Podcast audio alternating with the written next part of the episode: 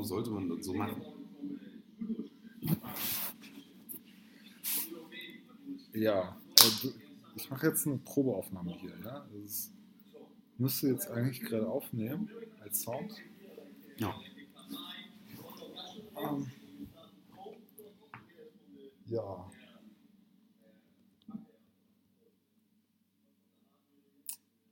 Ähm, ich weiß nicht, was ich sagen soll. Ja, deine Meinung dazu. Du hast eben gesagt, man sollte im ersten Schritt, sollte man lernen, Sachen äh, traditionell zu machen, um dann irgendwie nach ein paar Jahren anfangen, irgendwie richtig kämpfen zu lernen. Also nee, ich finde, das meine ich nicht. Das ist so die klassische äh, Schule, wie das so in Butchinkan immer gesagt wird. Du hast verschiedene Stufen. Erste Stufe, du lernst die ganzen Tra auch bei ihm, Formen, auch bei Charlie Schacht. alle traditionellen. Nee, Schei Schei, ja, das ist gleich anders. Aber so bei diesem äh, anderen Butchinkan, so Butchinkan Deutschland, sage ich, ne? Oder bei diesem allgemeinen Butchinkan-System. Erste Stufe, du lernst alle traditionellen Formen traditionell so richtig gut. Und das sind über 3000 Techniken eigentlich, die du dann lernst. Also real fängst du an, bis auf Stufe 1 und nach 10 Jahren bist du immer noch auf Stufe 1.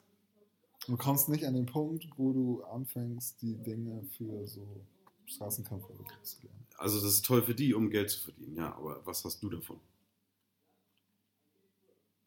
Ja, nix. Also ich meine ja, das soll man so nicht machen. Das ist ein Fehler dieses Oh. Systems.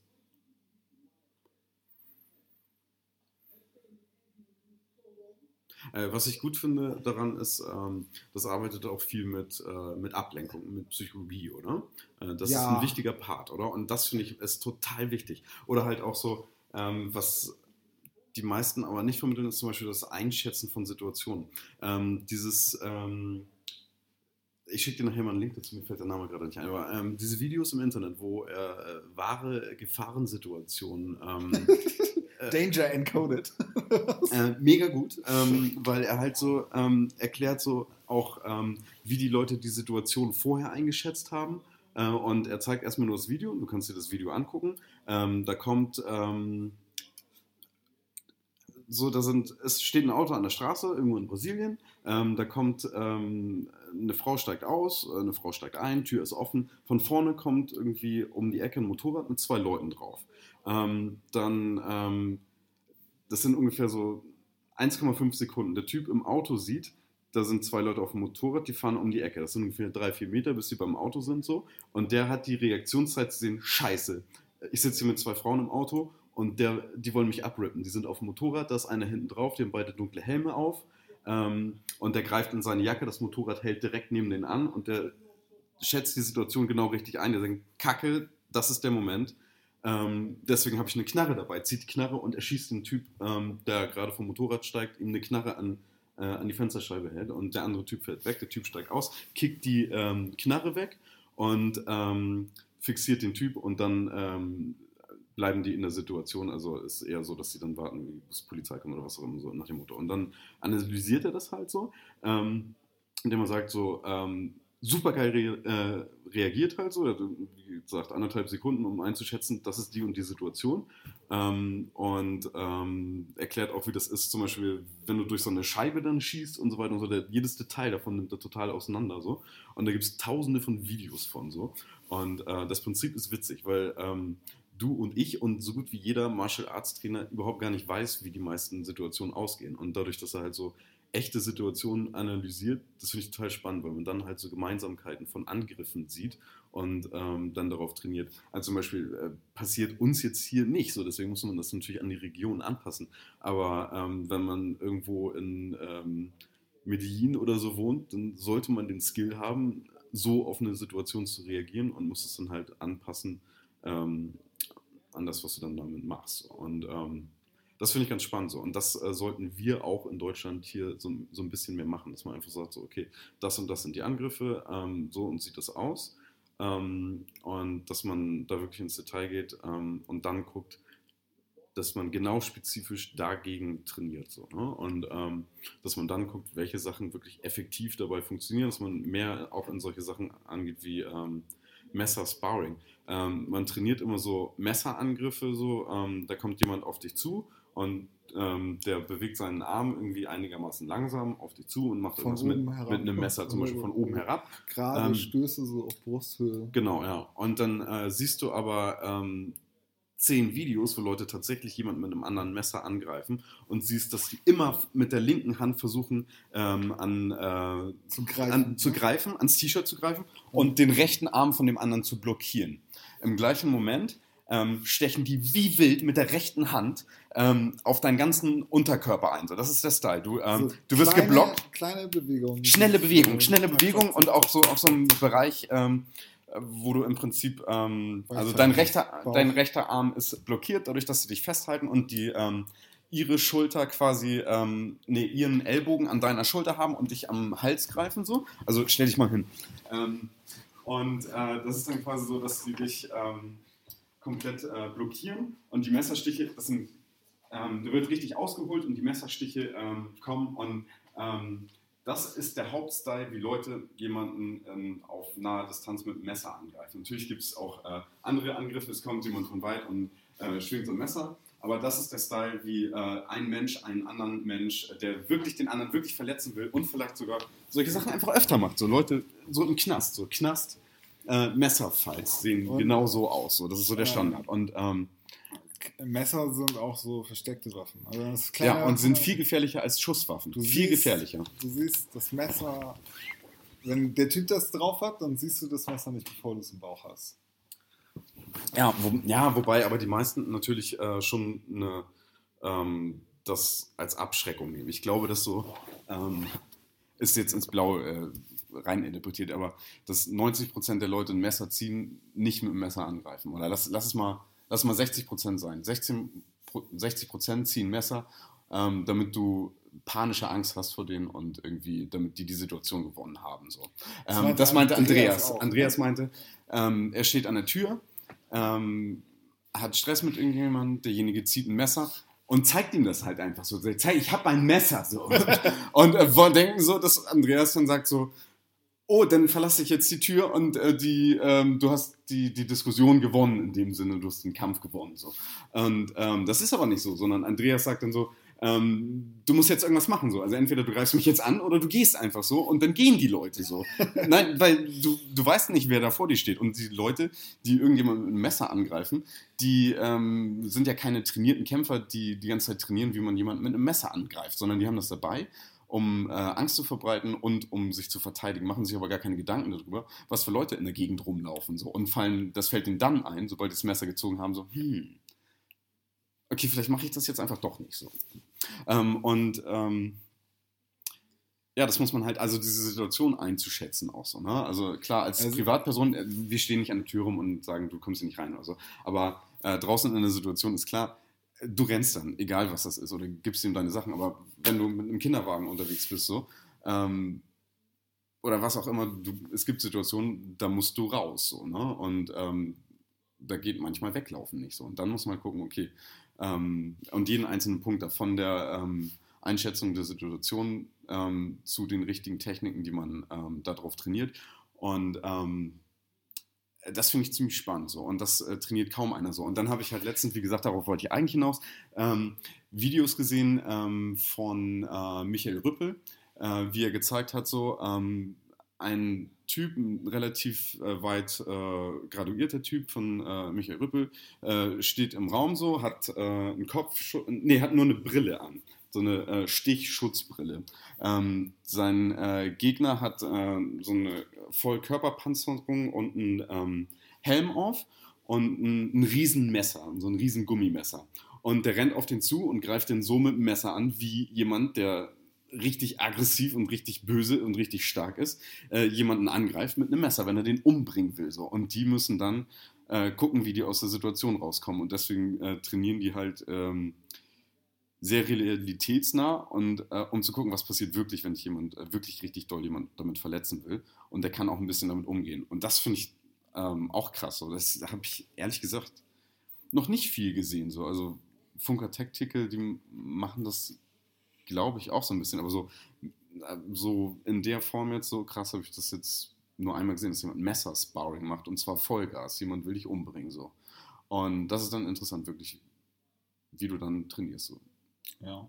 Wie du die du- Techniken darauf anpasst, was dann passiert. So. Wenn du so die Schutzausrüstung im Dojo hast, so, dass das mit dem Messer schön gepolstert ist und richtig draufhauen kann, das ist sehr gut, glaube ich. Auf jeden Fall, ja. Macht Spaß.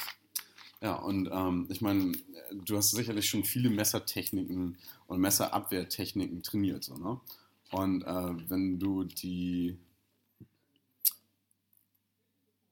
ja, das jetzt so damit einbeziehst, okay, so sind die Messerangriffe, du wirst festgehalten, blockiert und jemand rammt dir ein Messer in den Bauch und zwar richtig schnell und richtig aggressiv, ähm, kommt man dann mit den Techniken, die man bisher gelernt hat, kommt man dann aus der Situation gut raus? So, oder ist, ähm, ist man nicht so gut ausgerüstet? Und ich habe das Gefühl, dass ich ähm, nicht so gut ausgerüstet bin so und ähm, das auf jeden Fall trainieren will. Also ich habe Messertechniken trainiert, die so ganz witzig waren im Training, die niemals mit einer scharfen Klinge irgendwie Sinn ergeben würden. Ja, oder Zum auch so Beispiel- Techniken, wo jemand dir einfach nur die Hand hinhält. So, ne? Also so, solche Sachen werden auch trainiert. Das passiert ja nicht. Dass ihr, Die Messerhand, ja, weißt du? ja. Ja, also zum Beispiel so eine der krassen Techniken. Jemand erhält dieses Messer so nach vorne, die Klinge auf dich gerichtet, so vor sich. Ja. Und du machst dann so einen seitlichen Kick gegen die Messerhand. Oh Gott. So, da, Im Real musst du die Hand nur ein bisschen nach oben oder unten bewegen oder das Messer kippen und dann hast du Das Messer auch. Und du musst einen Bereich treffen, äh, der sich erstens bewegt, weil so eine Messerhand kann sich dann auch bewegen, wenn er sieht, okay, du willst ihn kicken. Und selbst wenn du treffen müsstest, das ist ein Bereich von ungefähr sieben Zentimetern, die du punktgenau treffen musst mit einem Kick so. Und dann, wenn du nicht triffst, dann hast du ja immer noch das Messer in der Hand. Du bist vielleicht ein bisschen außer Gleichgewicht, weil du gerade einen krassen Kick irgendwie abfeuern wolltest so. Und dann bist du tot so, weil wenn das erstmal so weit ist, dass äh, du mit dem kämpfst, der ein Messer hat so, Du exponierst dann ist das ganz vorbei, doll so. zum Beispiel die Innenseiten deiner Schenkel, wo du richtig schnell verbluten kannst, wenn Ja. du dich da erwischt. Und ja. Ja, das ist schwierig. Also, Ja, ich habe zum Beispiel auch Das Techniken ist trainiert, so jemand scheiße. hält diese behinderte äh, Messerhand hin und äh, ich schlage gleichzeitig mit meiner offenen linken Hand ja, ja, genau. ähm, auf die Faust seiner rechten Hand äh, von außen ähm, und gleichzeitig mit der Innenkante, also quasi fast mit meinem Daumen, äh, mit einer flachen Hand in die Kante und das Messer fliegt so weg. Funktioniert super, sieht total super aus, wenn die Hand da jemand hinhält. Aber das wird niemals passieren. Und ich habe das trainiert noch und nöcher. ja. Also es waren, mehrere Stunden, wo das so äh, im Messerabwehrtraining mit drin war. Und noch andere so komische Sachen, so, wo ich mir einfach sage, so, ähm, und das gibt einem ja eine falsche Sicherheit. So, ne? Also denkst du, ich trainiere total viel Messertraining, so, aber man hat im Hinterkopf mh, dann vielleicht doch, eigentlich macht man das nicht so gut. Und deswegen hat man auch irgendwie, ja, würde man die Situation wahrscheinlich schwierig einschätzen. Und äh, wenn man sagt, okay, ich muss mich jetzt wehren, wäre man einfach am Arsch gewesen. So, ne? Und ähm, ja, ich denke, es muss auch sowas wie so eine Aufklärung da geben, so, weil die Leute das einfach so massenweise erzählen. So, und alle glauben, okay, ähm, die, alle trainieren Messerangriffe so, aber niemand macht sich wirklich Gedanken, wie läuft so ein Messerangriff ab und wie kannst du wirklich effektiv dich dagegen wehren. Und die ähm, lassen sich ganz viel Geld dafür geben, dass die Leuten erzählen, wie man das nicht machen sollte. So. Und, Und das- ähm, das, das finde ich nicht in Noch zu Ordnung zum einen. Ähm, äh, Messerangriffen. Es gibt eine Statistik, dass die meisten Leute sterben, wenn sie sieben Stiche abbekommen. Mhm. Also natürlich, du kannst schon von einem Stich sterben. Du kannst auch neun überleben, so, aber so durchschnittliche Dings, was du noch überlebst, sind äh, wobei du stirbst, sind sieben, sieben Stiche. Ja. So, das ist ungefähr die Zahl. Und ja, du musst irgendwie diese, die Hand, wo das Messer ist, so festhalten. Das, Ja. das ist die einzige Chance. Und ähm, Nee, das ist nicht die einzige Chance, aber das ist, ähm, glaube ich, die ähm, für jeden am leichtesten lernbare Methode. Und wenn du die Messerhand mit beiden Händen festhalten kannst und dich in eine Situation bringen kannst, wo du ähm, aus seiner Schussbahn quasi raus bist. Das heißt, du äh, nimmst mit äh, beiden Händen seinen Messerarm, was in der rechte wahrscheinlich wäre so, und äh, beginnst dich quasi an seine rechte Hüfte und ziehst das Messer rechts an dir vorbei.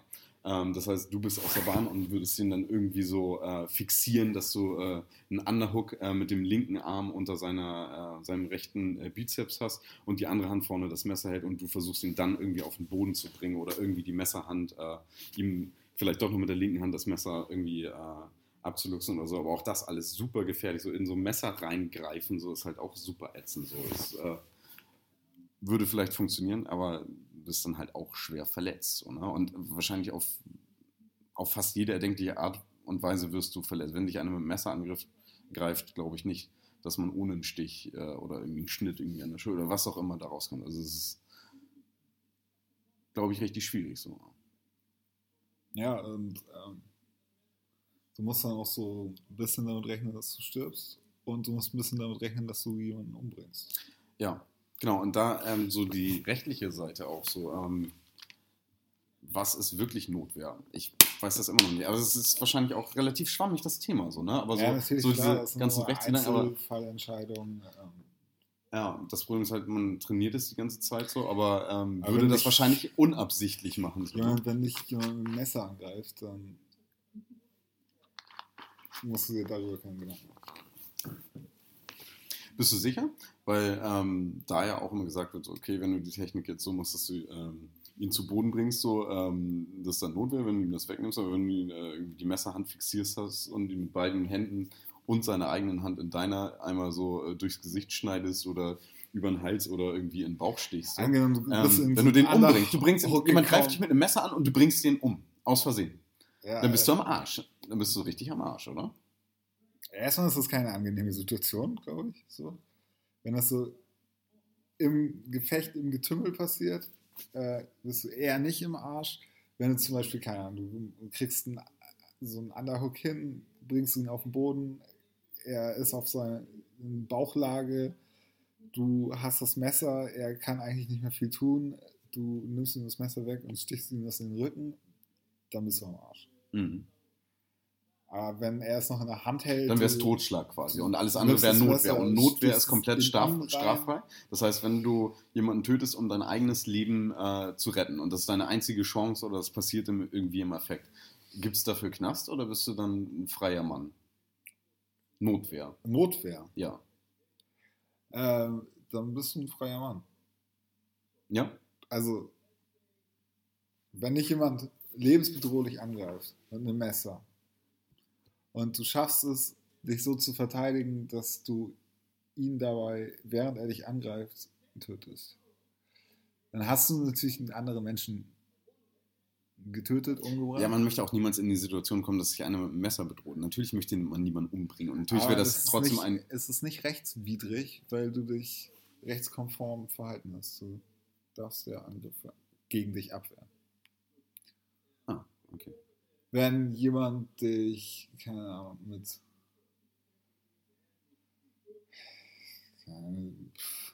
Pfefferspray irgendwie angreift und du ziehst eine Waffe und bringst ihn um, dann nicht. So, ist außer Verhältnis. Aber wenn jemand mit einem Messer angreift und du bringst ihn dabei um, das müsste in den meisten Fällen irgendwie so gehen. Aber das ist ja auch, also ne, das ist immer Einzelfall. Äh, lieber äh, wegen äh, Notwehr, Überschreitung oder so vorbestraft werden, als zu sterben. Ja. Also das, da hast du dann noch nicht die Zeit, darüber nachzudenken. So, das ist dann halt Pech oder nicht. Also ich, ganz ehrlich, ich finde die äh, solche Gesetzgebung, was das angeht, auch scheiße. Ja. Ich finde, wenn jemand einen angreift, dann äh, Dann sollte es aber trotzdem, na, muss eine Verhältnismäßigkeit muss es geben, so, ne? Also, das ist klar, ne? Ist das wirklich so? Muss es eine Verhältnismäßigkeit geben? Wenn dich jemand angreift ohne Messer, im Dunkeln, und Ja. der hat irgendwie eine Jacke an und lange Ärmel und so, dann weißt du ja auch nicht, ob er vielleicht nicht irgendwie doch ein Messer hat. Ich wäre da sehr großzügig immer. So. Auch aus, Leute, die Leute angreifen, so, sind ja jetzt auch nicht so wertvolle Mitglieder der Gesellschaft, die man unbedingt erhalten müsste. Ja. Mhm. Einfach weil zum Beispiel, ähm, wir hatten eben eine Situation, da waren wir am äh, Bahnhof und wir haben uns zu dritt getroffen ähm, mit einem alten Freund, äh, den ich lange nicht gesehen habe, anderthalb Jahre. Und äh, ihr habt euch irgendwie gestern gesehen und davor wahrscheinlich auch nicht so oft und zumindest nicht so lang, oder? Ja. Und ihr kommt die Treppe runter, äh, irgendwie, äh, weil wir uns äh, beim Hallo sagen kurz verquasselt haben und der Penner von der anderen Straßenseite irgendwie noch reingerufen hat, standen wir kurz im Weg so und da war jemand ähm, so weit drauf, dass er ähm, extrem hupt, so, keine Ahnung. Der wäre jetzt irgendwie die nächste Eskalationsstufe gewesen, so, okay, du hältst das Auto an oder pöbelst ihn weiter an. Das ist irgendjemand, der Stress äh, auch gerne mag und einen schlechten Tag hat, so, und steigt aus und in irgendeiner Form äh, gerät das in eine äh, Schlägerei, so. Und ähm, Das passiert nicht. das passiert nicht. Nein, das passiert nicht. Es gibt so viele fertige Menschen. Ja, Guck mal, wenn der sich so anhubt und irgendwie ich denke, okay, das ist unhöflich, aber ich würde dann nicht die nächste Eskalationsstufe suchen, das Auto von dem anzuhalten. Äh, nee, aber ich würde auch nicht über die Straße schreien und sagen, ey du Arschloch und äh, was nicht alles so, keine Ahnung. Das hätte, hatte ich jetzt irgendwie als weniger äh, aggressiv die Situation im Allgemeinen äh, eingeschätzt. Ich wäre dann zur Seite Hat gegangen, einer von uns drei Ja. über die Äh, Straße voll, geschrien. voll laut geschrien und mit dem Arm so, ey du Penner, was bist du für ein Sack, irgendwie, was willst du, du Arsch und so.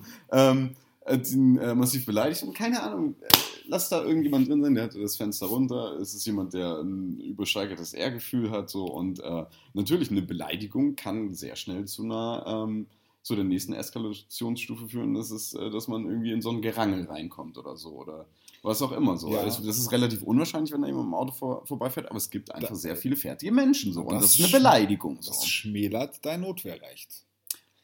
Wenn Ja, nee, du das, schuldhaftes Verhalten vorher an den Tag gelegt hast, was den Angriff, auf den dann die Notwehr erfolgt, irgendwie provoziert, dann schmälert das. schon, ne? Und das kann ja passieren so. Man ist, ja, also wir jetzt beide schon, aber ähm, man ist ja nicht immer so Herr seiner Sinne, sagen wir so, ne? Also, äh, ich hatte über die Situation gar nicht so nachgedacht. Das ist schon assig eigentlich. Das war mega, also ich habe mich schon wieder geschämt so. Das war nicht gut. Ja, nee, das Macht, macht man nicht so. Also, also es war total unnötig. Also wir standen erstmal auch mitten auf der Straße rum. Ja, ja, Äh, schon. Aber der hat hinter uns geparkt und ist dann schnell losgefahren. So. Also jetzt nicht so, dass er irgendwie von weitem, von weitem angefahren kam oder so, sondern es Art, ist halt, wie er gehupt sehr hat. gestresst. So, ne? Die Art, wie er gehupt hat, war in der Nuance ein bisschen zu doll. Mehr auch nicht. Das war's Nee. eigentlich. Und ich weiß nicht, kriegen wir den Wortlaut zusammen? Also Arschloch auf jeden Fall und ähm, was weiß ich, was nicht alles. Mit einer aggressiven Körperhaltung. Bei der falschen Person ist das schon zu viel. Äh, keine Ahnung, du hast, ähm, äh, das wäre jetzt ähm, Nils äh, gewesen. der schon Der wäre ausgestiegen. Busfahrern auf die Fresse hauen will, wenn die nur irgendwie Bus gefahren sind. ja, zum Beispiel. Äh, der würde auf ein Arschloch und eine aggressive äh, Körperhaltung von irgendeinem Typen, der, ja, weiß ich nicht, so aussieht, als würde er denken, dass er ihn fertig macht, was Nils, äh, glaube ich, bei jedem denkt so. Ja, schöner Grüß an Nils.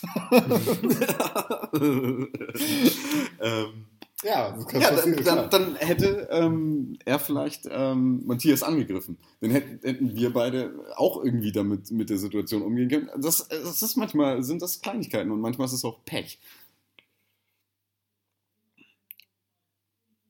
ja, schon. Dann also, würden wir zum Beispiel jetzt in eine also- Situation mit reingezogen worden. Das ist genau, nämlich, deswegen wenn habe ich mich nämlich in auch. So, Situationen ne? reingekommen bin, wenn ich irgendwie gewaltsame Auseinandersetzungen hatte, äh, immer weil ich mit einer Gruppe unterwegs war und Men Menschen aus dieser Gruppe, meistens du, Ja. Eigentlich immer ich, ähm, dann irgendwie Stress mit anderen Gruppen angefangen. Ja. Ja. Stressanfang ist überhaupt nicht gut. Ich glaube, das ist eine der Sachen, die man im Kampfsport lernt. Ja, oder? total, ne? Dass man Das finde ich auch. Stress anfängt, dass Leute, die völlig harmlos aussehen, auch theoretisch voll die Kampfmaschinen sein können. Ja. Dass du nie weißt, wer jetzt gerade wo irgendwie eine Waffe mit sich rumschleppt.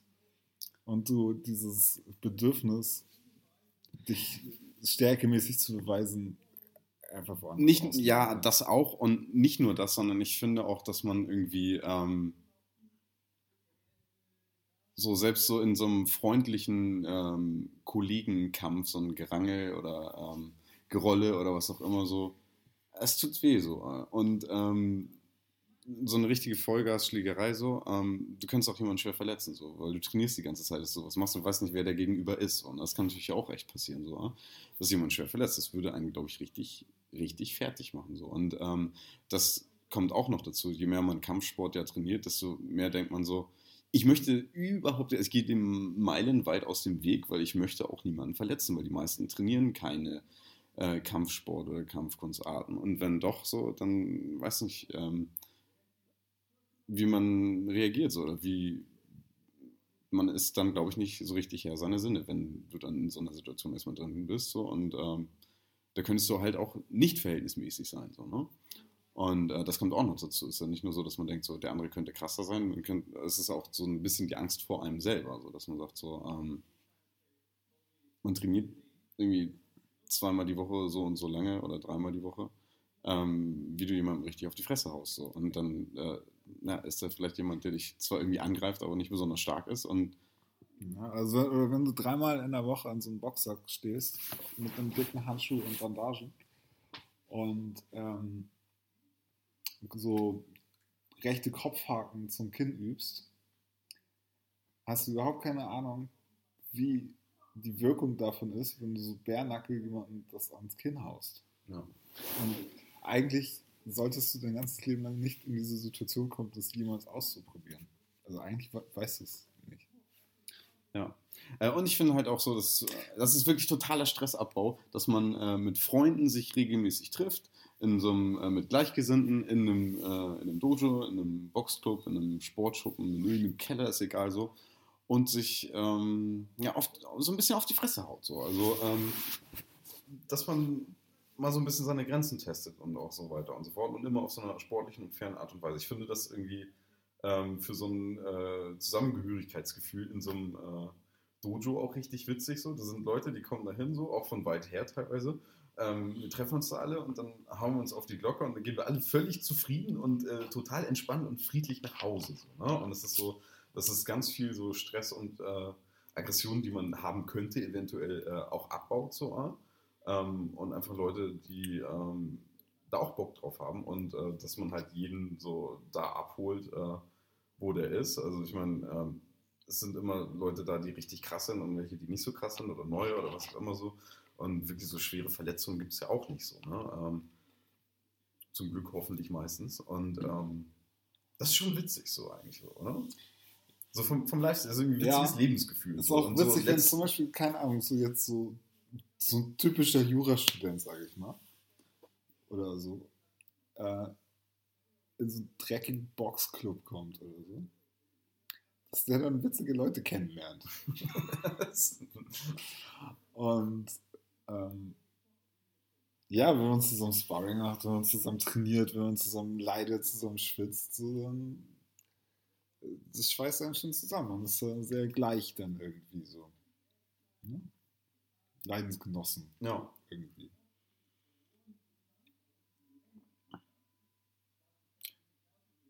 Und ich glaube, ich glaube gerade beim Brazilian Jiu-Jitsu kann man echt abgefahrene Typen kennenlernen. Ja. Das glaube ich auch. Ja.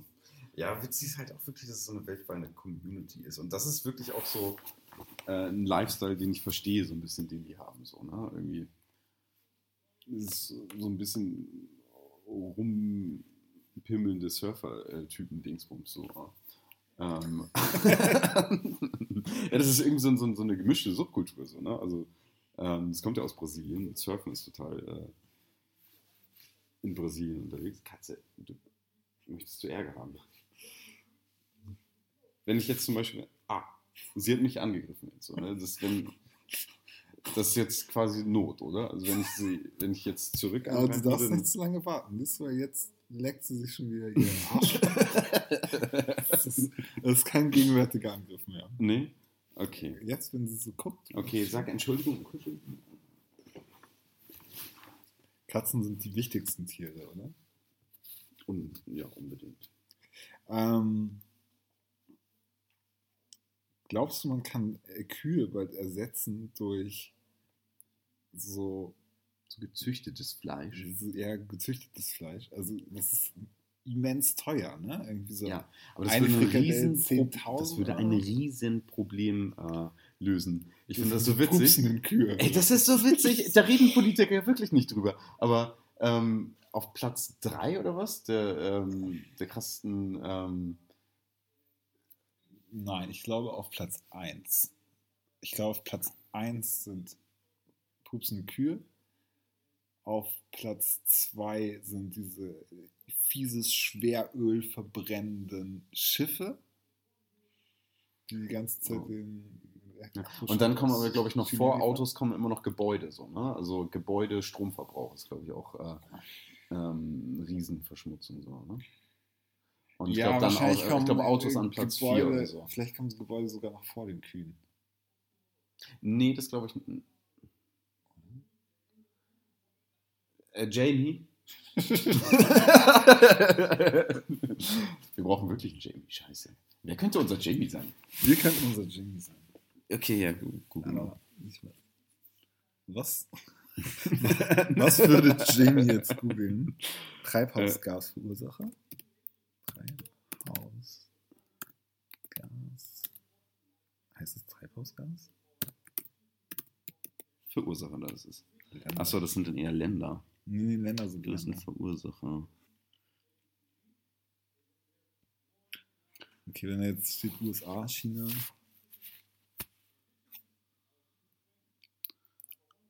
Achso, Carbondioxide, Methane. Hier, Methane sind Kühe, oder? Ja, Hm, aber wir brauchen das irgendwie kürzer gefasst, keinen ganzen Aufsatz.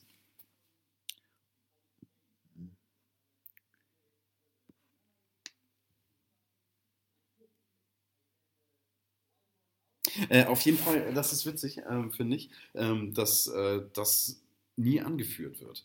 Ähm, alle reden über scheiß Diesel, das ist ein winzig kleiner Teil. Niemand redet über Gebäude. Nein, nein, nein. Ähm, das, das Ding bei den Dieseln ist, äh, das hat mit der Klimaveränderung. Äh, Sie töten nur Menschen, ne? Genau. Also so direkt. Das ist einfach nur tödlich und bringt Leute auf. Ja. Kohlekraftwerke, okay. okay. Massentierzucht ist auf Platz 6 nur, okay. Lies doch mal die ersten 10 vor. Also auf Platz 1 Kohlekraftwerke. Dann Erdölwirtschaft. Also Ölkraftwerke inklusive Ölraffinerien, welche Rohöl und indirekte Öl und indirekt Ölschiefer und Ölsand zu Heizöl und so weiter verarbeiten. Ja gut, also das heißt, alle fossilen Brennstoffe sind auf Platz 1 bis 3, denn auf 3 ist Erdgaswirtschaft. So, pass auf, Elektroautos, ne? Elektroautos und ähm, schwieriger wird es bei allem, was so Industrie ist oder Schiffe und so ähm, oder Atomschiffe könnte man, egal. Na, auf jeden Fall, ähm, wenn jetzt ähm, alle auf Elektroautos bauen würden, ist halt echt interessant, ähm, was dann mit den Ressourcen passiert, äh, wie doll Südamerika und Afrika dann massiv ausgebeutet werden ähm, anstelle von dem Nahen Osten äh, und was da für Kriege draus entstehen, ähm, um Lithium und so weiter und so fort. Ich weiß nicht, ist in China und Russland viel Lithium?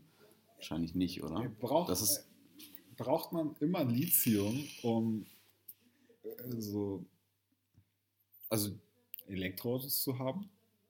Ich glaube, das sind alles Lithium-Akkus so. Also die entwickeln natürlich in unterschiedliche Richtungen so, aber das, was jetzt da ist, das sind Lithium-Akkus. Aber was baut Tesla denn ein? Die bauen doch irgendwie.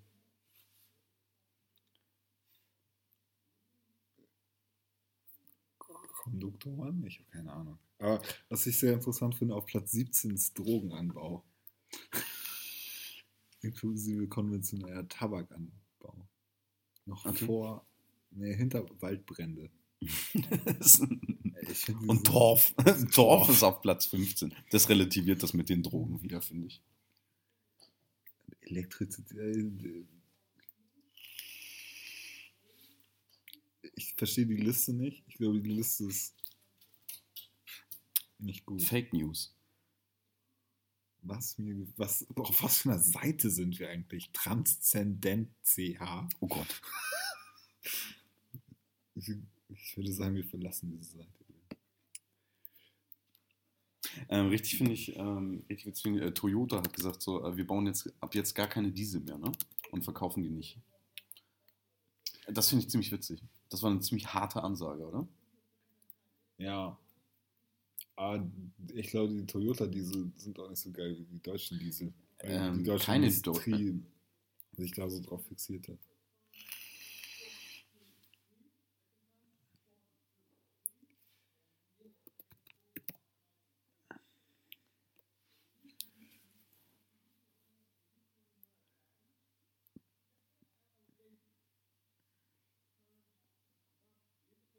Äh, schreibt doch dazu, äh, Lithium, dann, ähm, Nee, das steht hier schon. achso, okay. Ähm, ähnlich wie bei den in kleinen Serie produzierten Tesla Roadster basiert das Speichersystem des Modell S auf Zellen in Form gewöhnlicher Lithium-Ionen-Akkus für Laptops. Ich finde es so witzig, ne? Weil so zum Beispiel jetzt, ähm, ich, das ist ja total so eine Vertrauenssache. Wenn ich jetzt das Geld hätte, ähm, würde ich mir so ein Ding nicht kaufen. Ähm, einfach so, das ist so eine, so eine Vertrauensfrage so ein bisschen, weil ich kaufe mir für, was weiß ich, was kostet ein scheiß äh, ähm, Smartphone, so ein neues, äh, 700 Euro oder so. Und äh, da ist so ein mega Hightech neuer Lithium-Akku drin. Ähm, und dann am Anfang hält er, ähm, äh, keine Ahnung, 15 Stunden äh, und länger unter Betrieb. Und irgendwann musst du das Ding trotzdem dann zweimal am Tag aufladen, wenn du ihn viel nutzt. So. Und das, ähm, ich habe überhaupt gar kein Vertrauen, was die Haltbarkeit von diesen Akkus angeht. So. Also die werden das wahrscheinlich so. Aber wie lange gibt es schon jetzt diese Tesla? Und gibt es schon welche, die wie so ein alter ähm, äh, Mercedes, so ein alter Mercedes äh, äh, aus den 80ern, der einfach so mehrere Millionen Kilometer irgendwie hinter sich gebracht hat. So und seit äh, ja, einfach seit den 80ern äh, durch die Gegend fährt so, und nicht tot zu kriegen ist. So. Ähm, Nein, aber es gibt einen Tesla, der die nächsten Milliarden Jahre, Milliarden Kilometer durchs All fliegt, ohne kaputt zu gehen. Wahrscheinlich. ah, das mit dem Don't Panic finde ich wirklich richtig gut. Ja. Ja, Das ist sehr humorvoll. Elon Musk ist super. Ja, ich, bin- ich bin großer Fan, ja.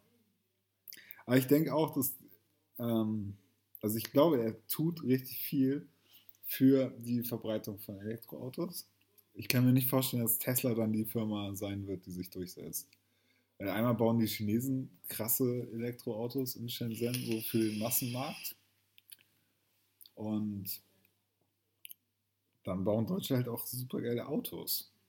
Und wenn du dir bei den Tesla-Sachen so ein Spaltmaß anguckst, ist nicht so große Ingenieurskunst, was sie da verklebt haben. Aber Elon Musk ist cool. Auch richtiger Freak, glaube ich. Ja, also der Typ ist irgendwie, als hätte der eine Zeitmaschine auch so, oder? Als, als, als würde der was wissen, was wir nicht wissen. Also ich finde, der, ist einfach genial, oder? Er denkt total anders auf jeden Fall als, als normale Menschen, ja. Boah, ähm, hier äh, Autisten mit Inselbegabung. Krass. So geil, ey. Krass. So witzig. Kennst du diesen Typ, äh, der ähm, die Vorlage für den Typen aus dem Rain Man-Film äh, mit äh, Tom Cruise aus den 80ern und Dustin Hoffmann ist? Ja, ich glaube schon. Der, der Der Typ ist so krass. Der Typ Ich glaube, ist so krass. Ja, ist er gestorben? Der so Lexika liest. Jede Seite. Der merkt sich alles, was er jemals. Auge, also Ja. rechte Seite mit dem rechten Auge und linke mit dem linken, einmal so überscannen und sich das alles merkt. Ja. Und der vergisst das nie wieder. Alles, was der jemals gelesen hat, so, und der liest den ganzen Tag. Alles hat er sich gemerkt. So. Du kannst den alles fragen. So. Und der sagt dir das sofort, ohne darüber nachzudenken. Ähm, äh, sein Gehirn ist anders vernetzt. So. äh. Ähm, und er hat irgendwie angeboren ähm, einen Fehler. Also äh, sein Gehirn funktioniert nicht bei anderen Menschen. Die haben eine ganz kurze Lebenserwartung auch gegeben. So, äh? Und ähm, bei denen fehlt irgendwie so ein... Äh, Die Brücke zwischen den Gehirnhälften. Genau, zwischen rechter und linker Gehirnhälfte. Und ähm, da haben sich irgendwie andere ähm, Verbindungen selber gebildet und irgendwie hat sich das Leben so hingebastelt. So, ja? Und ähm, das ist natürlich super eingeschränkt, so, aber unglaublich spannend, der Mensch. So, ja? Ähm, und ich habe irgendwann mal in so einer Doku so einen Typ gesehen, das war so geil, irgendwie so ein Afroamerikaner. Der, äh, die sind mit dem über, mit einem Hubschrauber über eine Stadt geflogen. Ähm, und der hatte diese Stadt vorher nie gesehen und er konnte jedes Haus, jedes Detail, Rom, jede? Lampe, Ja, alles, war das Rom? Äh, Ja, Rom komplett gezeichnet, also alles, jedes Haus, jedes Detail. So. Und er ist da einmal rübergeflogen. So abgefahren. Und ähm, ja, das sind so, das sind Wunder, oder? Das ist richtig abgefahren, dass es solche Menschen gibt. So. eine ein Doku. Ich glaube, das war die Doku. Da haben die auch so einen ähm, britischen Vollproll, der viele Jahre im Knast war, immer wieder, wegen irgendwelchen Kneipenschlägereien, der sich nur für Fußball interessiert hat und Saufen. Ähm, dessen Hände irgendwie mehrfach gebrochen sind, weil er dann immer Leute geschlagen hat. Der irgendwie auf dem Klo beim Kacken umgekippt ist und es, ihm ist eine Ader im Gehirn geplatzt. Die haben seinen Kopf geöffnet und mit so einer Metallklammer diese Ader abgeklemmt.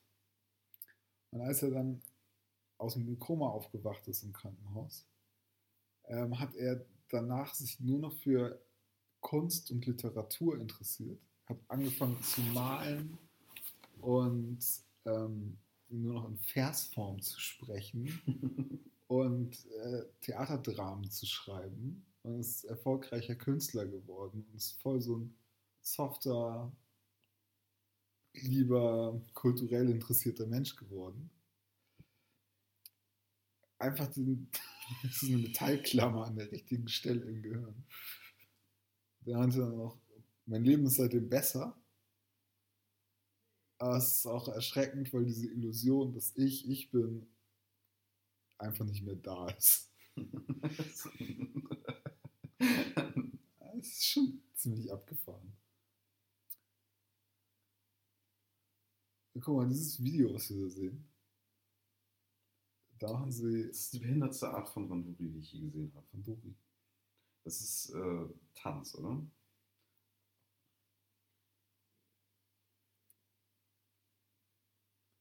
Das sind auch die behindertsten Mattenfarben, die ich je gesehen habe, oder?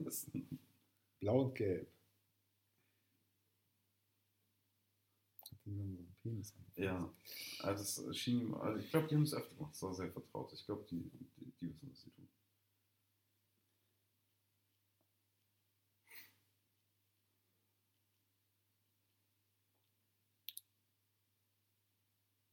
Äh, ich finde, äh, Käfer sind ja total unterschätzt. Ne? Was für Käfer? Käfer im Allgemeinen. Ähm, Insekten sind sehr witzig so. äh? Und ähm, ähm, Jamie macht mal einen äh, Zahlenfakt-Check, weil es gibt so irgendwie so ähm, tausendmal so viele Käferarten wie alle anderen Organismen, so, äh, die es äh, gibt, so auf der ganzen Welt, äh, so äh, zusammengenommen. So. Und ähm, Wie sollte Jamie so einen Faktencheck machen? Ähm, Warum braucht man sonst einen Jamie, wenn er das nicht rausfindet, während wir hier weiterreden? Ähm, das ist ziemlich. Äh, aber ist nicht witzig auf jeden irgendwie Fall so. 70% aller Biomasse so Pilze? Ja, Und auch unterschiedliche Pilze? Es gibt sehr viele Sorten Pilze, ja.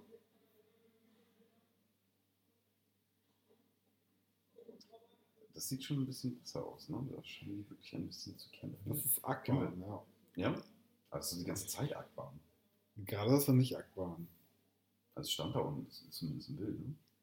Gerade das mit den gelben und blauen Matten, das war nicht Akban. Okay.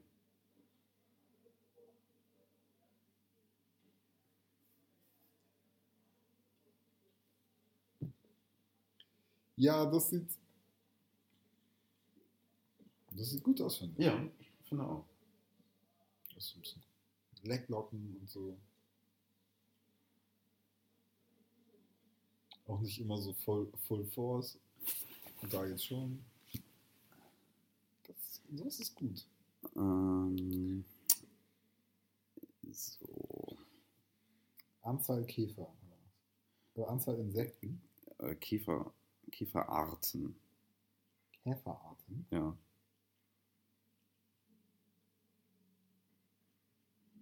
So, ähm, Weltweit.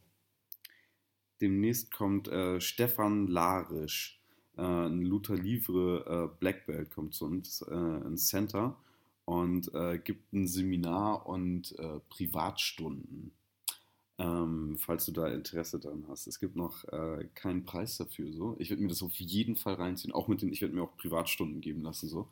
Ähm, der Typ soll sehr krass sein und sehr weit, äh, sehr hoch äh, beim Luther Livre in Europa so. Wie heißt der? Stefan Larisch. Stefan Larisch. Ähm, äh, ziemlich heißer Scheiß, da habe ich ziemlich Bock drauf. Ich glaube, gerade so eine Privatstunde mit jemandem, der ähm, richtig gut ist. So. Und ich glaube, es kostet so, äh, im Durchschnitt kostet es um so die 60 Euro oder so, so eine Privatstunde. Äh, und so ein Seminar, weiß nicht, was kann man dafür nehmen, so 25 Euro oder so. Und ähm, sowas ist, glaube ich, sehr wertvoll. So. Ich glaube, kann da richtig, richtig viel rausziehen. So. Ja. Äh, ich habe herausgefunden, es, äh, Jamie, Jamie hat herausgefunden, es gibt 350.000 beschriebene Käferarten weltweit, die in 179 Familien zusammengefasst werden. Das ist die größte Ordnung aus der Klasse der Insekten. Und immer noch werden jährlich hunderte neue Arten beschrieben. Ja. Und es gibt offensichtlich keine Käfer in der Antarktis.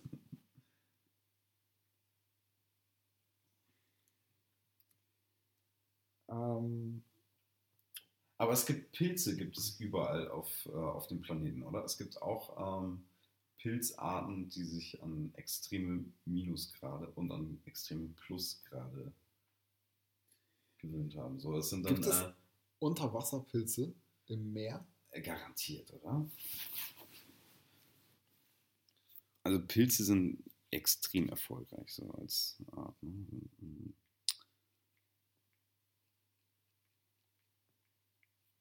Unterwasserpilze.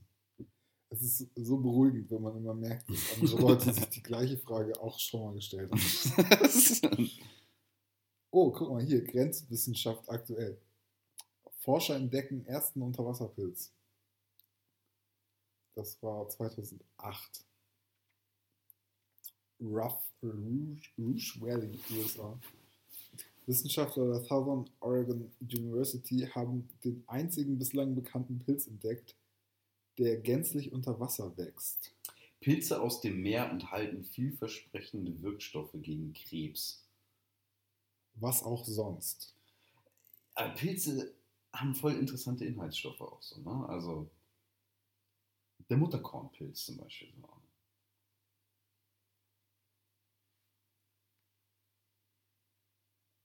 Ja, der Mutterkornpilz hat sehr interessante Eigenschaften. Es ist aber auch nahezu unglaublich, einen Pilz aufrecht stehend unter fließendem Wasser zu sehen und das dann auch nicht im Amazonas oder am Meeresboden, sondern mitten in Oregon, sagt jemand.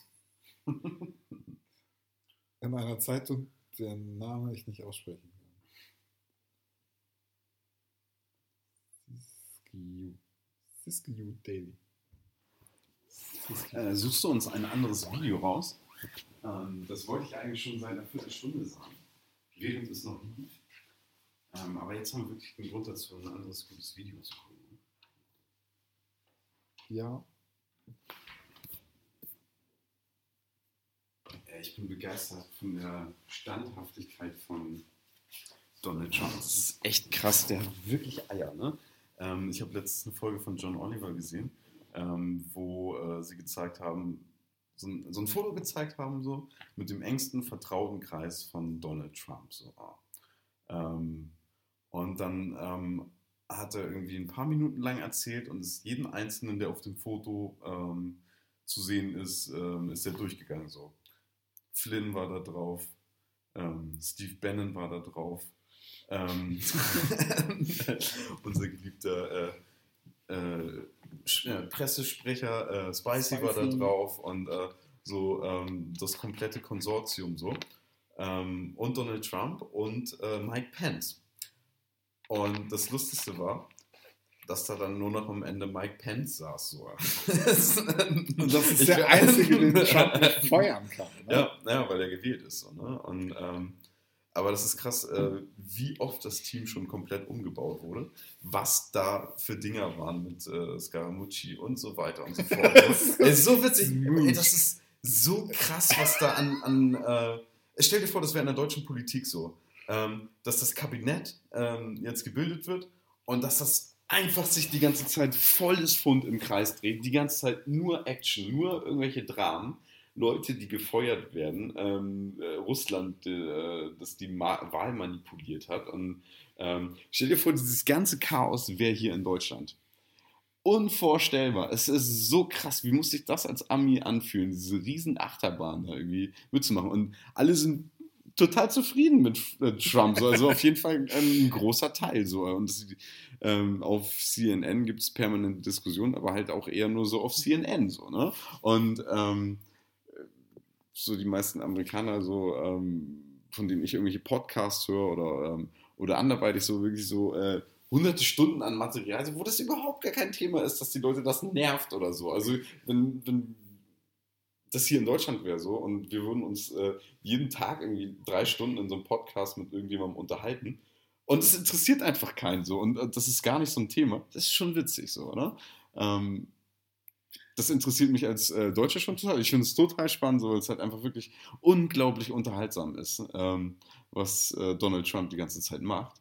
Aber das ist so schon bedrohlich. Aber wenn das äh, mein Präsident wäre und ich denke so, ey, das ist so ein mega Drahtseilakt, so, was da gerade abläuft. So. Und ähm, der boxt viele Sachen durch, aber ähm, ja, bringt halt viel, viel Chaos so über die ganze Welt. So ist schon sehr abgefahren, oder? Ich kann mir vorstellen, dass die Wahrnehmung der Amerikaner nicht so Außenpolitik bezogen ist.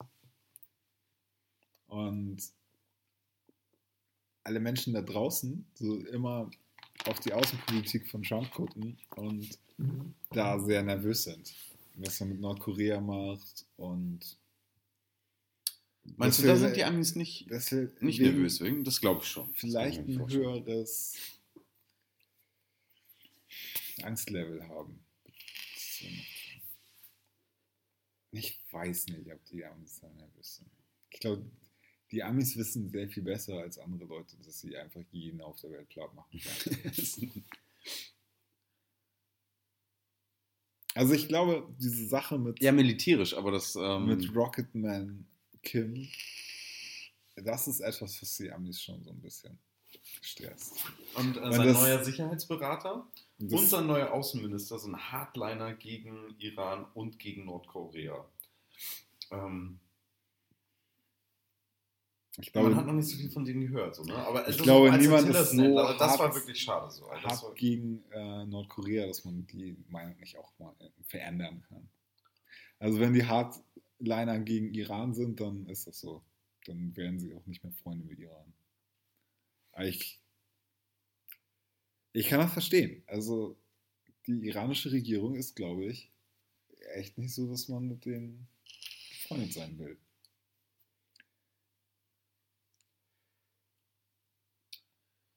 Ja. Also die finanzieren Terrorismus auf der ganzen Welt.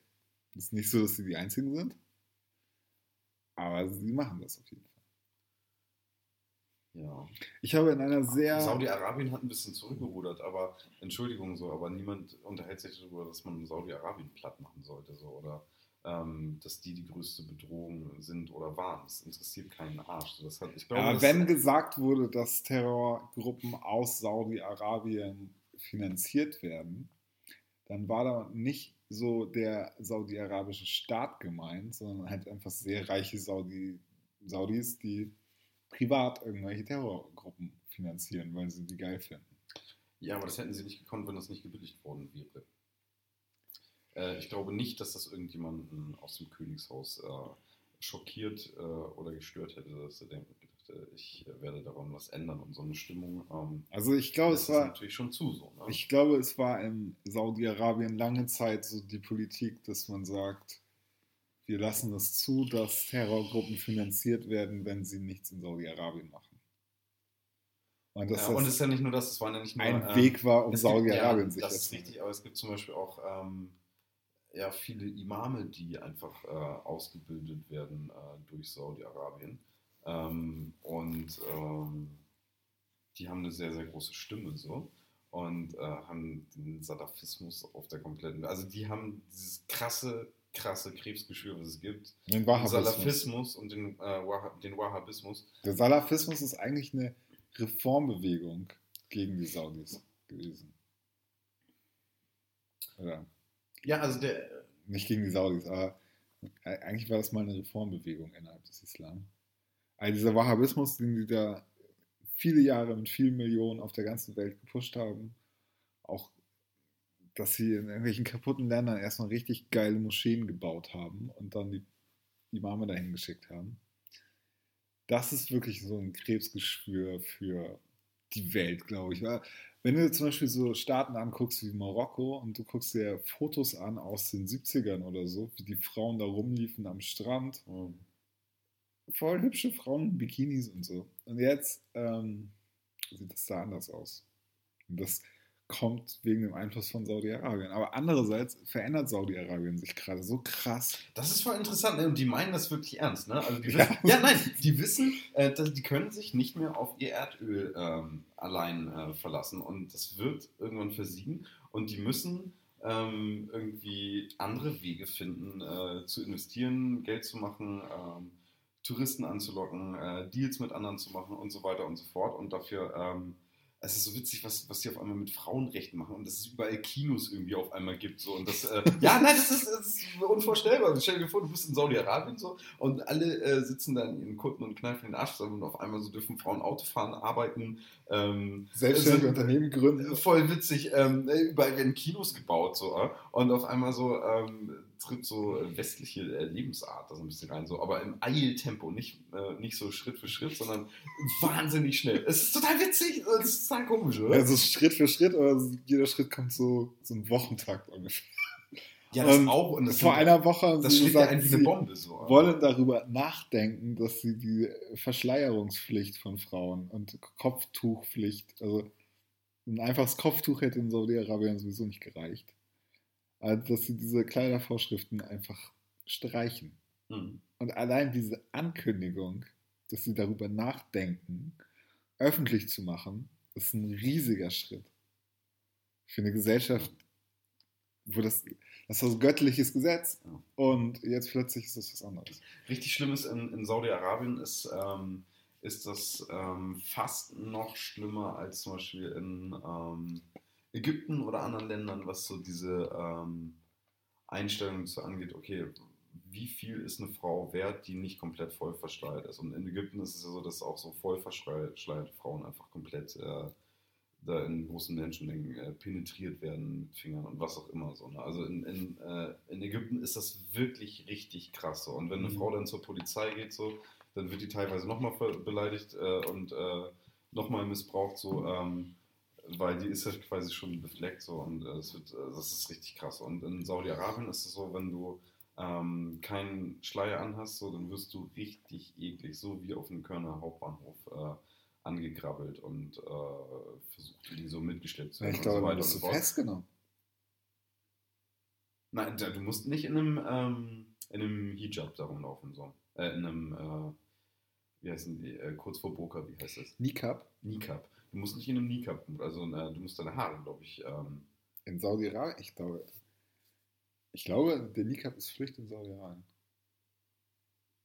Es wäre so geil, wenn Jamie das jetzt googeln könnte.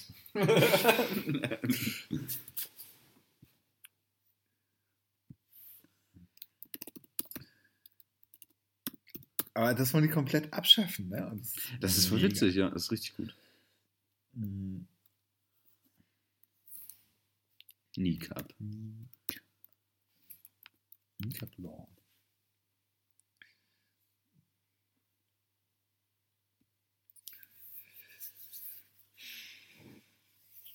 Und was, glaube ich, auch ein großer Einfluss auf die Psychologie in, innerhalb des Herrscherhauses in Saudi-Arabien war, diese Erfahrung, dass eine sunnitische Terrorgruppe wie jetzt der Islamische Staat, der für eine Zeit lang echt bedrohlich wirkte, direkt vor deren Grenze rumlief und sagte, dass Saudi-Arabien so das Dass sie die bessere Ziel ist. Ideologie haben. So, ja, auch, ne? Und, Und dass der- viele darauf dass die, angesprungen sind. Die Ne? Ideologie war ja noch nicht mal so großartig anders. Also wenn du die, Ah. den Strafkatalog Saudi-Arabiens anguckst und den vergleichst mit dem des Islamischen Staates, Ja.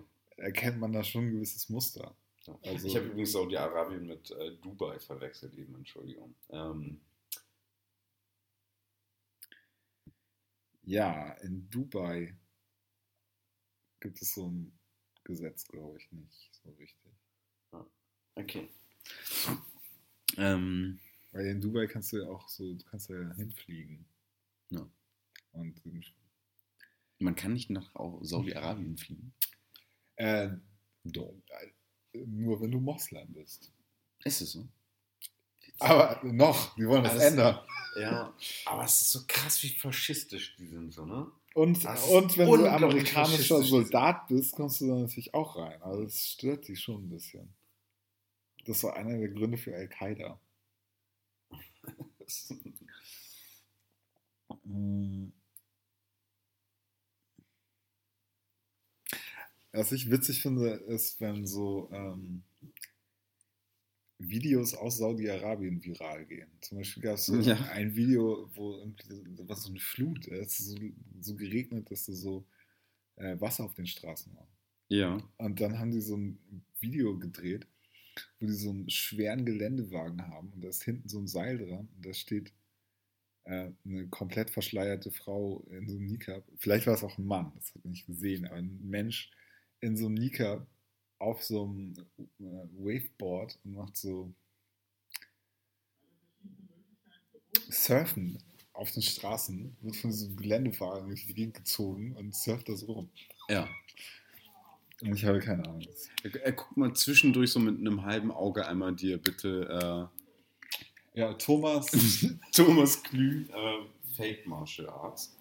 Klühe, Ähm, Klühe oder der heißt Thomas Klü.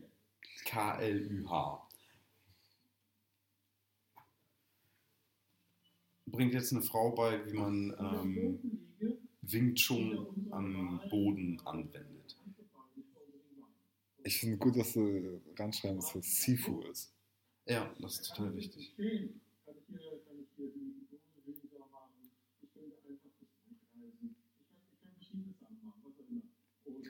Der Typ, an dem das gerade zeigt, sieht aus wie Lokalmatador von MC Fitty. Ich finde, der sieht aus, als hätte er gerade ähm, einen Grog hingeliefert. Ey, du! Komm mal rein. Kannst du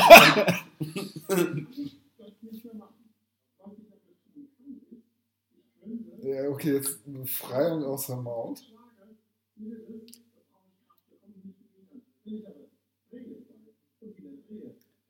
Wenn ich die Faust eindrehe und in die Luft schlage, das kann ich das machen. Und du machst ja diese Kettenfaustschlag-Bewegung. so.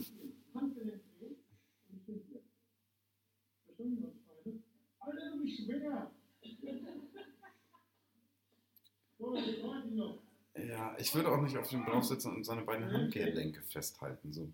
Ich würde ihm einfach voll in die Fresse hauen. So.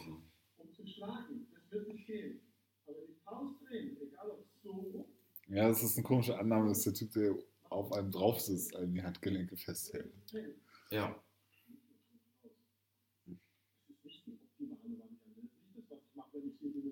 Ah, das ist so witzig. Ich glaube, der hat noch nie in seinem Leben gekämpft, der hat noch nie in seinem, seinem Leben Sparring gemacht. So. Der hat einfach nur so äh, ganz lange Wing Chun gemacht und dann das äh, Thomas Klü Institut, oder wie heißt das? Oder Wing Chun Institut, äh, oder was auch immer gegründet, und, äh,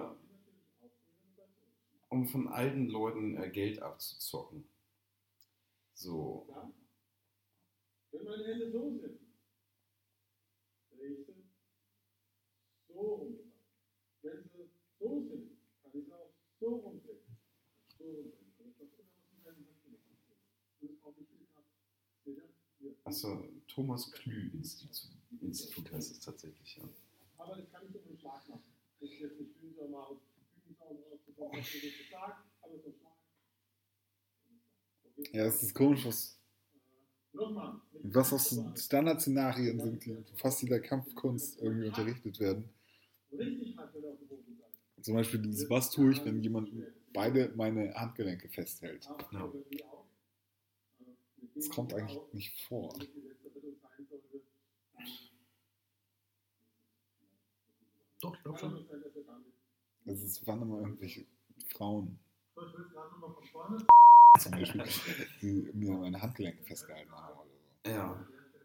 Ja, beziehungsweise es kommt drauf an, also Ja, du, du würdest niemals so angegriffen, also als äh, Mann in, äh, normal groß und äh, einigermaßen kräftig aussehend, ähm, wird nicht festgehalten. Frauen werden festgehalten, um die zu ähm, dominieren und denen zu zeigen, gleich so, ich halte dich fest, ich bin stärker als du. Das ist sicher so, nicht so eine Situation, ähm, dass ein fertiger Typ irgendwie eine Frau an beiden Händen festhalten würde, um die zu signalisieren. Du kannst nicht wegrennen und du kannst dich auch nicht äh, bewegen, du kannst mich nicht schlagen, kannst gar nichts machen und ich kann dir sagen, was ich jetzt zu sagen habe. Das ist, glaube ich, schon so eine, so eine Standardmachtsituation und das ist die ähm, Art, die am wenigsten sofort eine sexuelle Belästigung ist, als wenn er so irgendwie komplett sie umarmt und einmal so hinten schön ähm, so einen Ringelgriff macht oder so und sie festhält oder so. Das äh, wäre die nächste Eskalationsstufe so. Aber ähm, einer Frau kann es sicher passieren, dass sie ähm, an beiden Handgelenken einzeln festgehalten wird. So. Ah, diese Techniken, die die da unterrichten, mit ein bisschen rausdrehen. Ja, nein, das, das geht ja gar nicht. Und er zeigt ja auch gar nicht, wie die einzige Art ist, wie das funktionieren kann. Wenn das jemand ist, das wäre jetzt die Situation, jemand hält dich an beiden Handgelenken fest, so. Und du bist so eine kleine, zierliche Frau und das ist ein großer Typ, so. Dann kannst du bestimmt nicht einfach irgendwie dein Handgelenk bewegen und dann bist du da raus, sondern der hält dann weiter fest, so. Und äh, die einzige Art, wie du rauskommst, ist, indem du irgendwie den, äh, den Daumen blockierst von ihm, so. Und, ähm, und äh, gegen die Daumenrichtung äh, die Hand raus. Also, wenn ich dich festhalte und du willst einfach nur da irgendwie rausdrehen oder so, schaffst du, glaube ich, nicht, oder? Halt mal mein Handgelenk fest. Ja. Also der Gedanke ist ja, dass man Das ist die schwächste Stelle, wo der Daumen. die ähm, härteste, dünnste Stelle des Arms zu dieser Stelle bringt und sich so rausdreht. Ja. Aber wenn man richtig festhält, und das so, eine, so ein Frauenarm ist, und vielleicht so eine kleinere Frau, ich kann die nicht so richtig raus. Also wenn man so richtig festhält, so dass du, dass die Frau danach blaue Flecken hat. Schon mal gemacht? ähm, Nee, aber irgendwie gefällt es mir auch. Also erzähl weiter.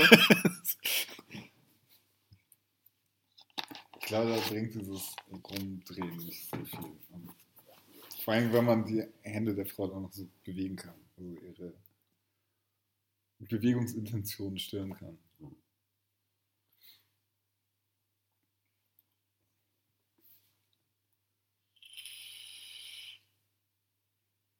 Und wenn du die Hand dann da trotzdem rauskriegst, es steht da immer noch ein Typ vor dir, der dann auch eine Hand frei hat. Ja, aber dann machst du so zwei so Kettenfaustschläge und dann ist, ist einfach gut auch so. Ne?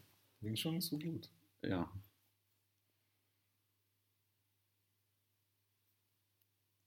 Hast du das da unten gesehen? Äh, Jerome und Pat. Jovic oder so. Negativ. Das ist sehr gut. Kannst du mal gucken. So. Ähm, das war's für heute, ne? Ja.